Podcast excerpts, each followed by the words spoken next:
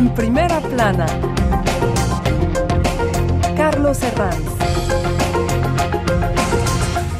Bienvenidos a En Primera Plana, un programa de Radio Francia Internacional y de France 24. Esta semana con un tema que verán mm, es muy interesante. La cultura como resistencia. A partir de eh, casos como el aniversario de la muerte de Masha Amin en Irán y de la revuelta, vamos a analizar cómo elementos como la creatividad, la creatividad, artística, la sátira o el humor pueden ir contra los poderes establecidos y vamos a encontrar ejemplos en todos los puntos del planeta. Para ello nos acompañan en esta mesa, ya les presento, Cantuta Quirós, curadora de arte, historiadora, bienvenida.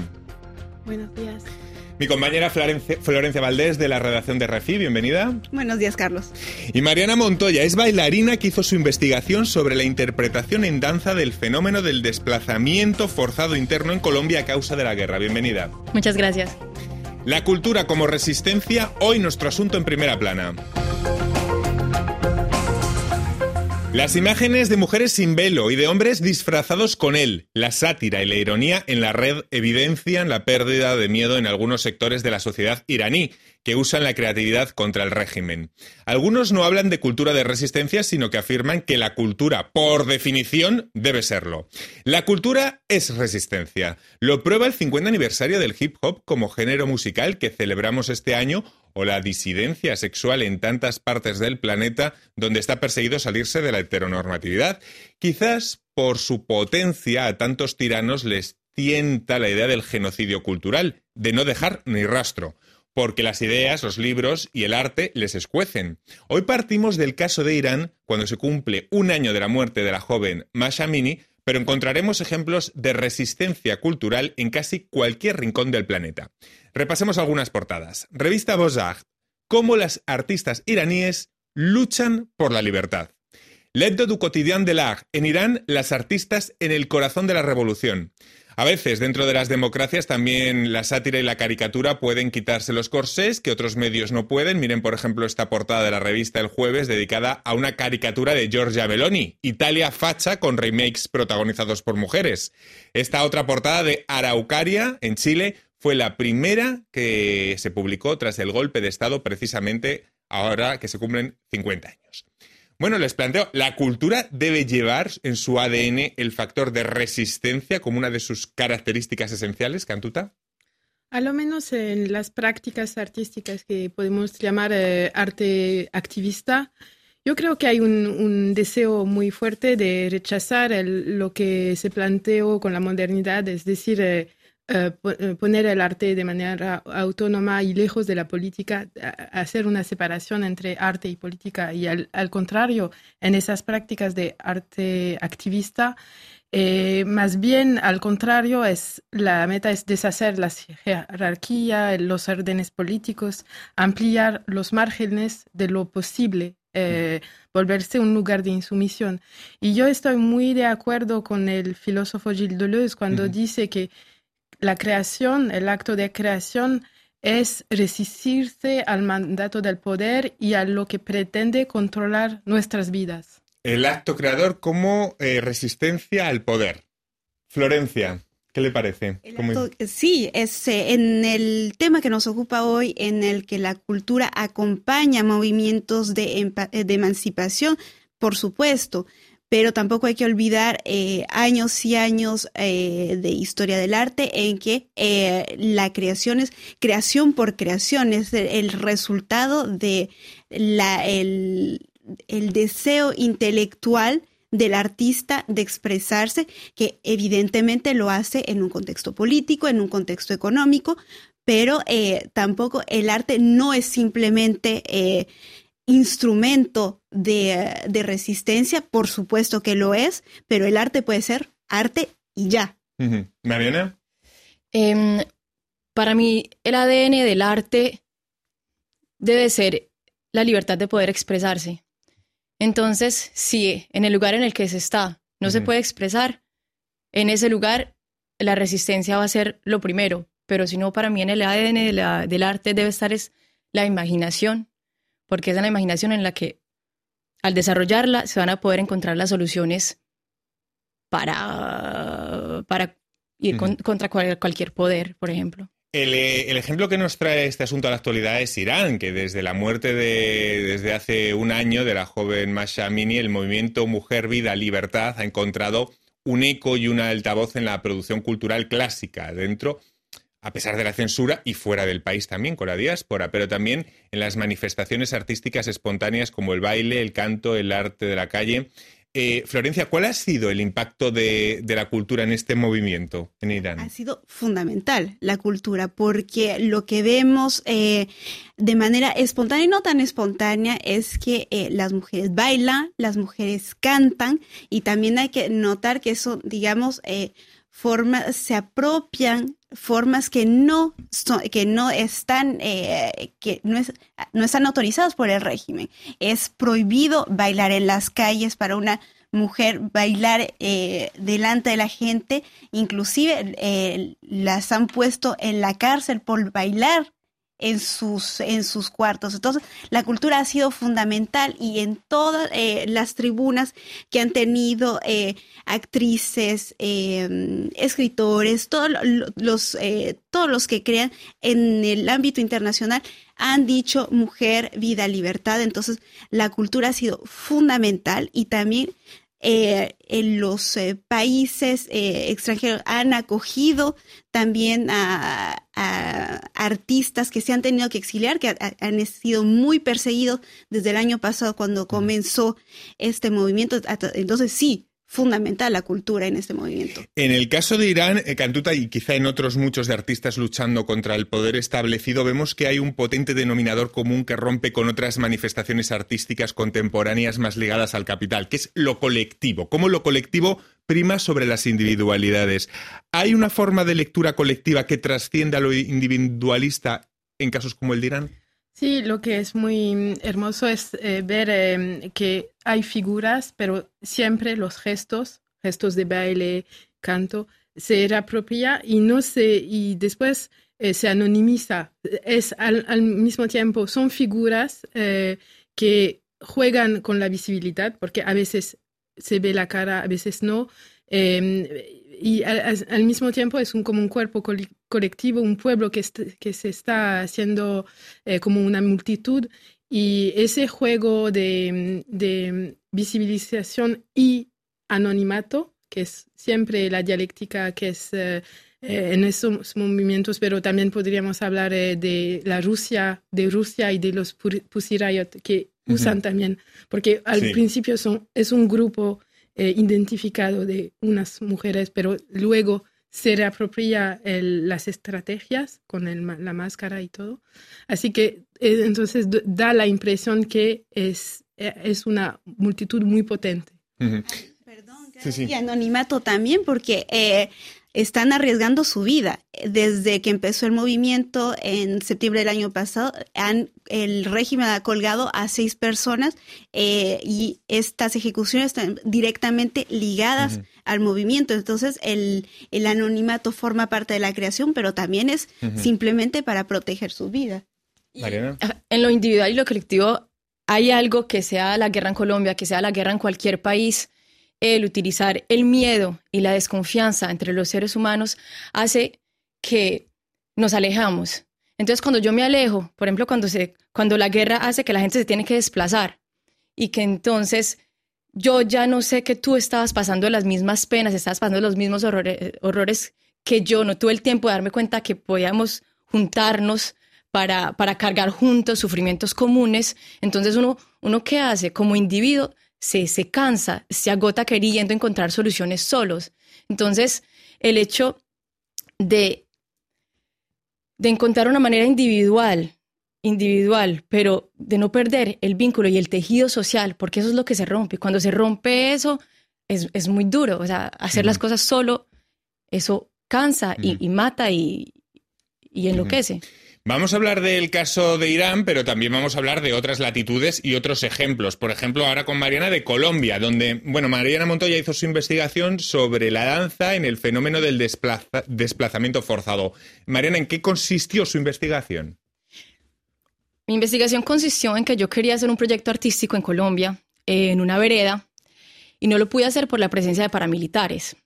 Y que me dijeron, Mariana, si usted no quiera, eh, su proyecto artístico es un proyecto social.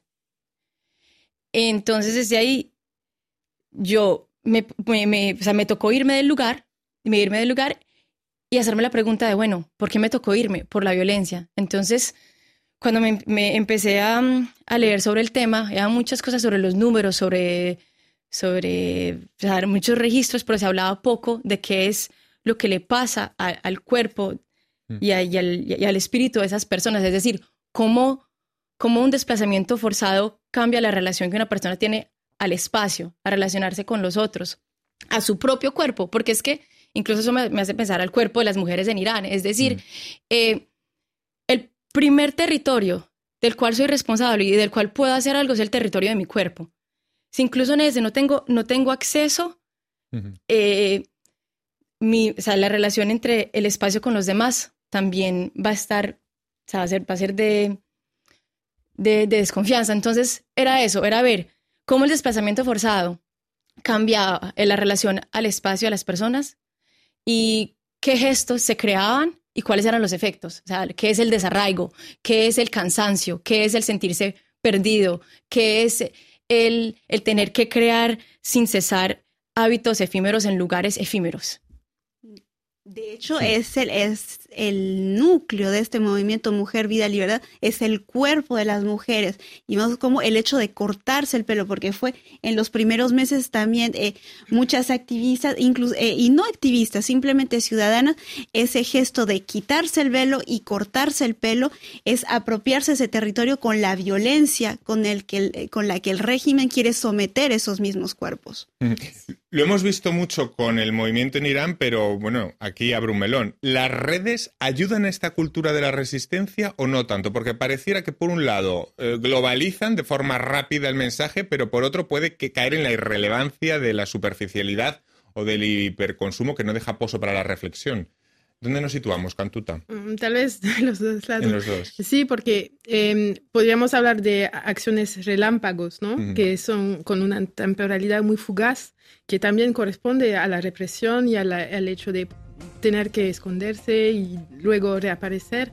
Entonces la, la viralidad de los de las redes sociales corresponden muy bien a esas, esas estas estrategias. Pero al mismo tiempo, sí, es la fragilidad también que es de la economía de la atención muy particular de las redes, que son muy eh, caprichosas, o, diría que, que, bueno, pasa muy rápido y entonces sí es la dificultad de, de poder eh, permanecer en el tiempo. De permanecer. Vamos a hacer una breve pausa, pero enseguida seguimos hablando de cultura de la resistencia aquí en primera plana hasta ahora. RFI la selección del mes. Juju Boy. Baby, I'm a spaceman. Baby, I'm a spaceman. Yemi Alade.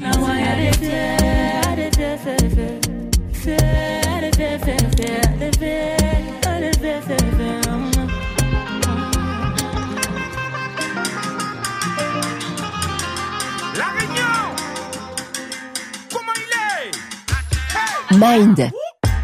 Bon, définis pas le rush. Si nous n'a point rien dans les poches, c'est parce que nous-mêmes créoles et mettent barrières préférables le coche. Laurent Voulzy. Polo et Pan.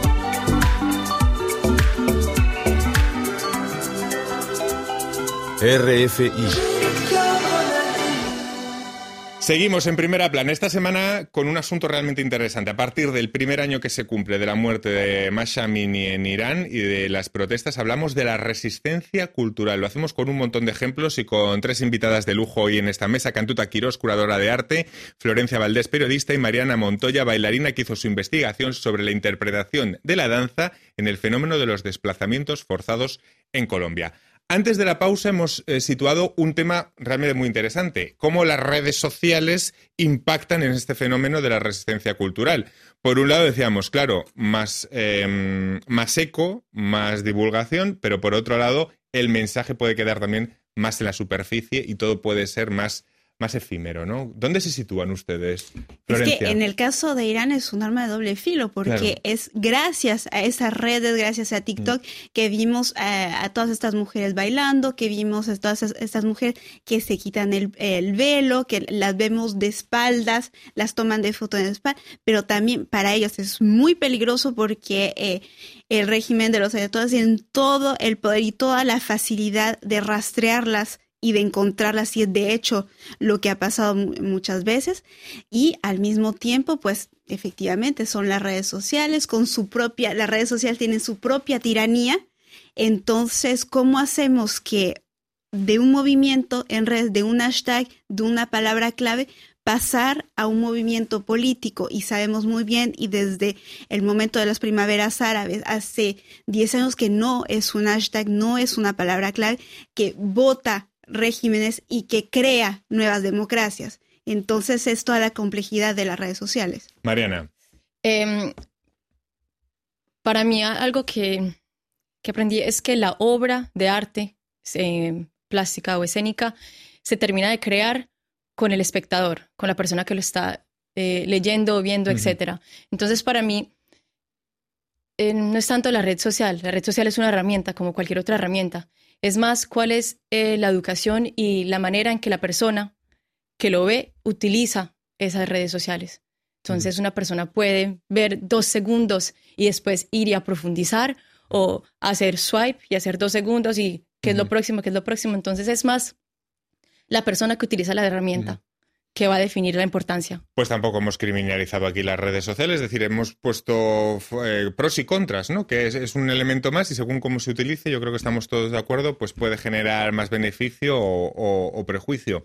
En cualquier caso, muchos géneros culturales como el hip hop, que cumple ahora 50 años, llevan en, llevan en su ADN haber nacido como formas de resistencia a un poder X.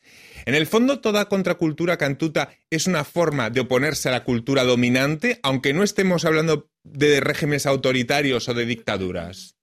Sí, de re- resignificar la- las jerarquías culturales. Sí, en el hip hop es muy, muy evidente, por ejemplo, el- la, una cultura que, eh, un espacio que ha sido de- despreciado eh, de manera eh, espacial, racial, que cree orgullo y que, que resignifica o, los desprecios, los estereotipos de la cultura dominante hacia ellos. Entonces sí, cada vez hay una, una tentativa de desplazar los, eh, la, la cultura de élite y popular y cómo se puede desde lo popular eh, inversar las jerarquías. Y hay muchos, muchos ejemplos culturales de ello. Eh, le pregunto también eh, por el tema de, de Irán, Florencia, en el extranjero. Bueno, las actrices, escritoras, realizadoras tienen un papel de portavoz y de, y de traductores de la situación en,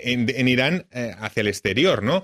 Eh, ¿Cuál es su impacto en todo este caso? ¿Cuál es el, el- el impacto de la, de la diáspora cultural de Irán? La diáspora cultural, también hay que, nos estamos fijando en un movimiento eh, Mujer, Vida, Libertad de hace, de hace un año, pero es que estamos en una continuidad desde los años 70, eh, eh, desde el momento en que los ayatolas llegan al poder, eh, hay un exilio masivo eh, de intelectuales y desde, desde los años 70 y en estas eh, tres o inclusive cuatro generaciones hemos tenido esos movimientos de, eh, de protesta, de resistencia y de y de, de altavoz y creo que es una responsabilidad muy grande porque tal vez los artistas iraníes quisieran hablar de gatos o, o pintar cosas que no tengan nada que ver con el régimen, pero está tan eh, aferrado al trabajo que hacen que les ha tocado esa responsabilidad, de- esa responsabilidad. Y tenemos entonces desde los años 70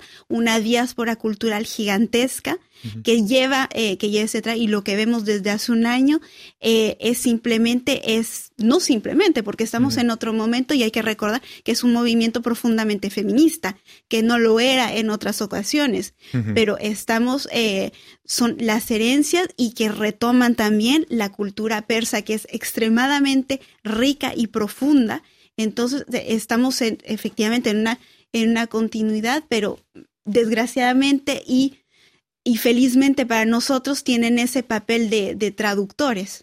Vamos saltando de un caso a otro, vamos hablando de Irán, pero también de América Latina. En el caso de Mariana, los desplazamientos forzados de Colombia fueron el, el origen de la inspiración, Mariana. Pero ¿cómo se lleva a cabo una reflexión artística que dé sus frutos de un fenómeno que genera tanto sufrimiento? A ver. ¿Cómo es esa reflexión? Pues la reflexión es que, y de hecho tiene que, hace, hay un Mm. vínculo con, la, con lo de las diásporas, es que, ¿qué tienen en común una diáspora y la creación artística? Una diáspora es gente que se encuentra en un lugar más seguro de donde está la guerra. Uno cuando... Y que puede eh, crear. y que puede- Y que eh, eh, claro. es cuando, o sea, lo que pasa es que cuando, eh, cuando uno está en un lugar seguro, entonces una diáspora que está, que está lejos del conflicto, se pueden tener más, fácil, más fácilmente las Mm. condiciones para imaginar eh, pues, eh, soluciones. Para... Y lo mismo, cuando uno, estando en el espacio de guerra o estando por fuera, se encuentra un lugar en el que se puede estar seguro, en el que se puede hacer todo lo... imaginar otro- otras, otra- otras maneras de vivir. Eh, ahí es donde puede, donde se puede, donde puede surgir una reflexión diferente para un futuro diferente. Entonces, por ejemplo, en mi caso era listo. Concretamente, yo no puedo ir y decir a los paramilitares, a los, al Estado, a los que, eh, que paren. Entonces, qué frustración. Pero yo lo que sí puedo hacer es yo misma crear mis desplazamientos forzados en una escena, en un espacio. Es decir, Ujú. mire, esto, esto es lo que, esto es lo que, lo, lo que me tocó vivir, esto es lo que le tocó vivir a Mm. tal persona, a tal persona. Y yo misma paso por ahí.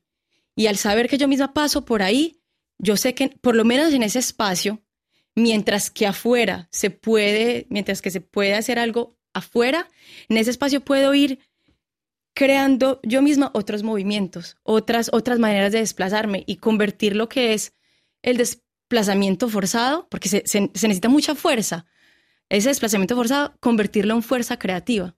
Y, y- para mí, ahí es donde se crea las reflexiones que van a permitir preparar el terreno para que lo imaginario haga como una infusión y, pase por los poros hasta la realidad. reflexión sobre un fenómeno de sufrimiento como son los desplazamientos, pero en otros casos de América Latina lo que nos hemos encontrado, Cantuta, son resistencias culturales a dictaduras, que eso lo hemos visto durante los años 60 y 70, ¿no? No sé si querías rescatar algún caso que te, Sí, que te eh, llamara la atención. Bueno, admiro mucho a, es- a los grupos de los años 70, por ejemplo, el grupo CADA en Chile, que eh, puso a la disposición de cada quien un, un un signo que era no más, no más, no más miedo, y, y entonces se difundió en Chile de manera anónima y al mismo tiempo una presencia en, los, en las paredes, en, en, cada, en cada ciudad.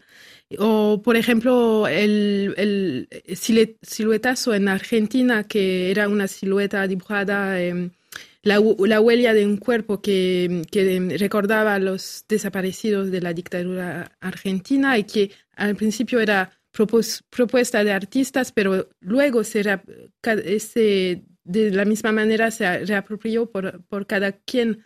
Entonces, eh, eran siluetas de, de pie para decir eh, van a volver vivos. Eh, y entonces son estrategias al mismo tiempo estéticas eh, y al mismo tiempo políticas y insistieron así como síntomas y como con las madres de la Plaza de, de Mayo y las abuelas también y así como una, una persistencia de la ausencia en, en las ciudades. No sé si quieren destacar otros movimientos culturales y artísticos que hayan- se hayan dado bajo dictaduras. A mí me encanta el movimiento tropicalista en, en- en Brasil de los años 60 con Caetano Velosos, Mutantes y todo eso, pero a lo mejor hay otros ejemplos que quieran sacar.